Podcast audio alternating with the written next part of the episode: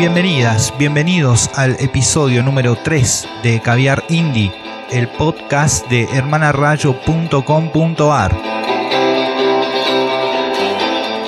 Mi nombre es Dani Cisterna, editor de HR. Es un placer reencontrarnos como cada 20 días para charlar sobre nuestro indie y todo lo que se mueva y vibre alrededor de él. Qué incertidumbre, ¿verdad? Nuestra redacción virtual desborda inusualmente rumbo a la llamada nueva realidad. En un contexto pandémico de alerta roja, recibimos muchos y todo tipo de mensajes. La mayoría anuncios de nuevos lanzamientos, es verdad. Otros vienen cargados de una pesadumbre evidentemente incontenible. Lo cierto es que hay cuantos cientos, miles de artistas con su disco, con su libro, lo que sea que produzcan bajo el brazo, listo para salir y sin saber bien qué hacer. Creo que no es para menos. Retrasar la publicación de un disco porque ¿para qué voy a sacar un disco ahora? Algunos publican y se arrepienten. Una edición en la que tal vez esté todo el esfuerzo mental, espiritual y económico, claro, de la última mitad del año pasado y parte de este. Bandas que por el distanciamiento social quedaron partidas, divididas, sin un peso, eh, muchos directamente sin trabajo. Luego, ¿cuáles son tus prioridades, no? Guardamos en HR un profundo, profundísimo respeto por quienes se ven en este estado de desesperación y desesperanza. Dos palabras hermanas que se parecen tanto y en esta oportunidad andan por ahí de la mano. Por eso, este episodio de Caviar Indie va íntegramente dedicado a ese o esa que está truncado, truncada, suspendido, suspendida, con sus miedos a cuestas, mientras guardamos ya esas fotografías que reflejan el buen comer y el mirá como no me aburro en cuarentena, tratando de motivar siempre a aquellos y a quienes atravesando un presente con más o mejor suerte, prosiguen su tránsito artístico en este ruedo alocado. Lo que todos tenemos en común, para redondear, es un asterisco al que tal vez no deberíamos dejar de tener en cuenta.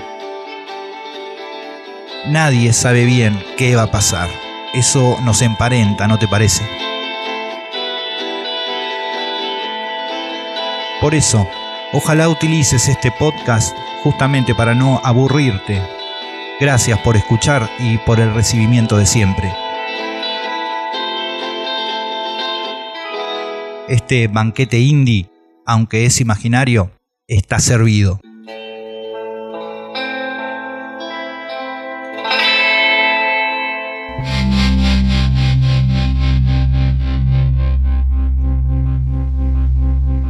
Expectativa versus realidad. Una frase de base muy sólida en el actual inconsciente colectivo, tomado, poseído por las redes sociales. Un meme es involucra dos partes. La primera, una imagen aceptada popularmente, el ideal, lo premium. La segunda muestra una situación cotidiana, lo diario, lo chabacano dentro de la mundanería nuestra, lo que nos rodea. Ahí está la comparación.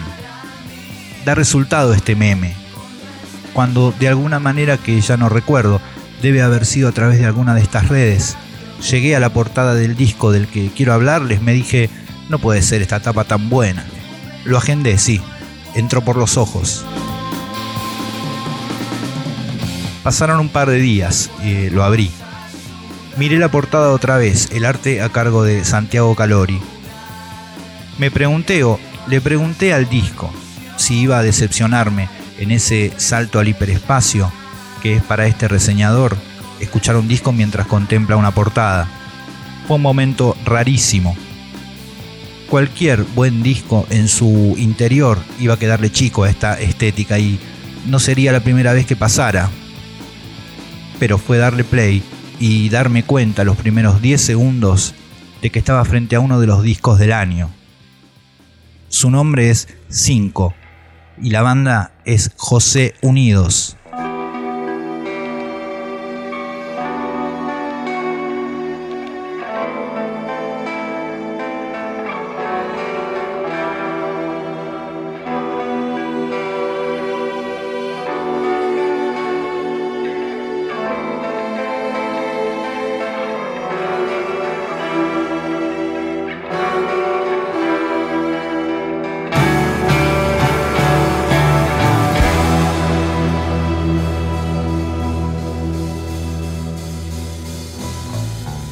A través de Fuego Amigo Discos, José Unidos es un proyecto casi único, acercándose lentamente a la línea de la primera década de formación, con cuatro discos largos publicados y una cantidad de simples entre 2019 y este 2020. Bajo la comandancia mutua, desde la composición y los arreglos de Lucas Colona, voz, guitarra, piano y bajo de seis cuerdas, y Matías Bollinger, bajo y campanas en este caso, más el invaluable aporte de Tomás Molina Lera en batería, han llevado adelante uno de los trabajos más difíciles e impactantes con los que me topé en los últimos tiempos.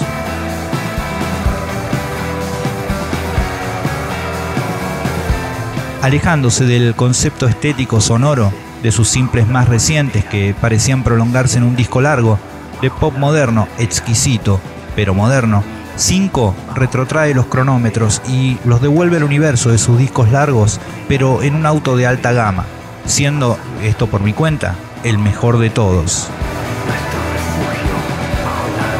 Ahora que le puse la firma a esta valiente declaración, debería defenderla.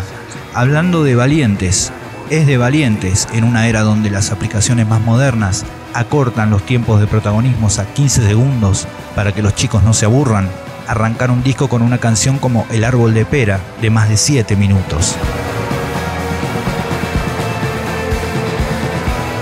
Es sabido que no es cuestión de meter un violín aquí, un chelo allá, para que la máquina funcione bien. Hay que saber hacer estas cosas con cuidado cuando estás en la casa del rock o del indie rock. El oído indie medio escucha un violín en el rock y piensa que es algo de calidad per se, amigue, acérquese a escuchar el árbol de pera y se dará cuenta de que las cuerdas tienen tanto para transmitir aún como en este caso conmoción. Así terminé yo, conmocionado de escuchar esta canción. Pensé, terminó aquí, bravísimo, pero era solo el comienzo. El track que seleccioné sería tal vez un excelente corte difusión electroacústico de 5 una obra donde nada es broma y todo merodea lo serio, lo encubierto, lo romántico.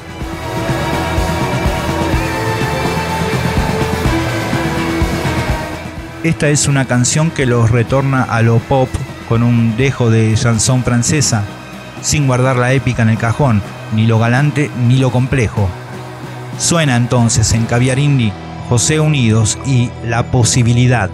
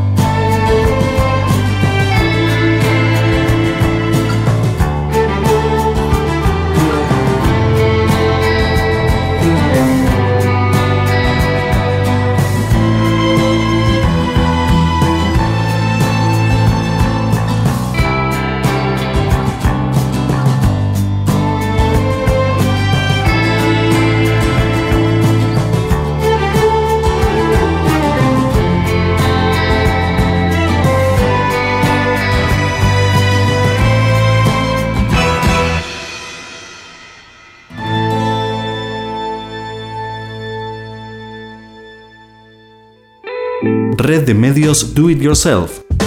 Compartimos nuestra manera de hacer las cosas. Somos un equipo de comunicación colectiva. Conocenos en Instagram y en Facebook, Red de Medios Do It Yourself.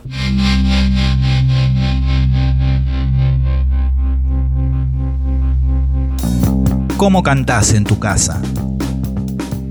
El dúo Media Hermana fabrica canciones que hipnotizan, desde un aparente o casual dream pop, por momentos golpeándole la puerta a un suave electropop, y logran este estreno adelanto lo que para HR es su mejor trabajo. El simple de dos caras, luces intermitentes, malas tierras, en una reversión del original de los españoles Los Puncetes. Es sin dudas un paso importante para Raquel Luco en voces, teclado y sintes y Henry Navia en guitarra, sintes y MPC. Podrás preguntarte quiénes son en HR para publicar que estas son mejores canciones que aquellas con las que debutaron en su simple de 2019, Marcha Atrás y Robot. Incluso su Una canción que no pasan en la radio, una dulce remake del track de Molly Nilsson, o estas nuevas dos piezas te gusten menos, no lo sé. A mi favor como cronista, diré que sus canciones anteriores eran buenísimas y que estas son recontra buenísimas. porque los hechos son los hechos. Tienen una mejor puesta, una mejor dirección global, si se me permite decirlo. Aquel pop casual del que hablábamos está decididamente dejando de serlo para convertirse en algo serio, con esa difícil decisión que conlleva ir sacando la cabeza fuera de las encantadoras aguas en la piscina del low-fi.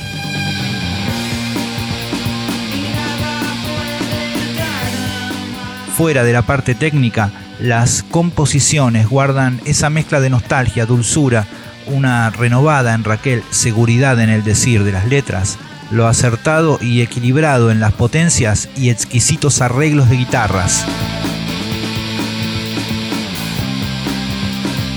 No abramos más ventanas entonces y chocando copas virtuales por este hermoso lanzamiento, salud media hermana y luces intermitentes.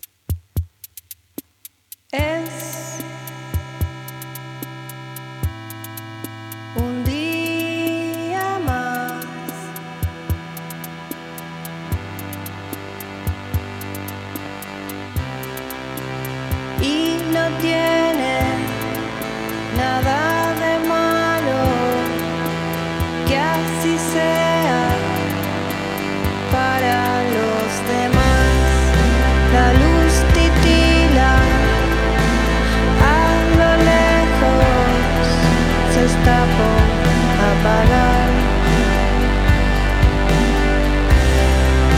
La intermitencia con que brillar y deja de brillar. Me siento en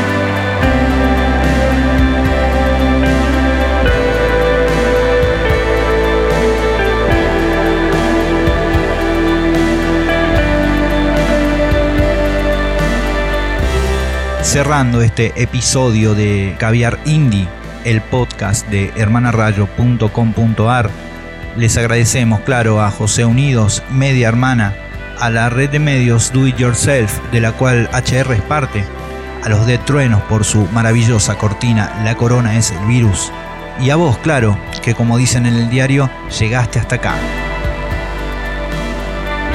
Búscanos en redes, como siempre, como arroba hermana rayo con una R sola. Y chequea hermanarayo.com.ar donde podrás encontrar las notas completas a José Unidos, Media Hermana y muchas reseñas y entrevistas más con lo mejor del indie local. Soy Dani Cisterna, nos reencontramos dentro de 20 días con otro episodio de Caviar Indie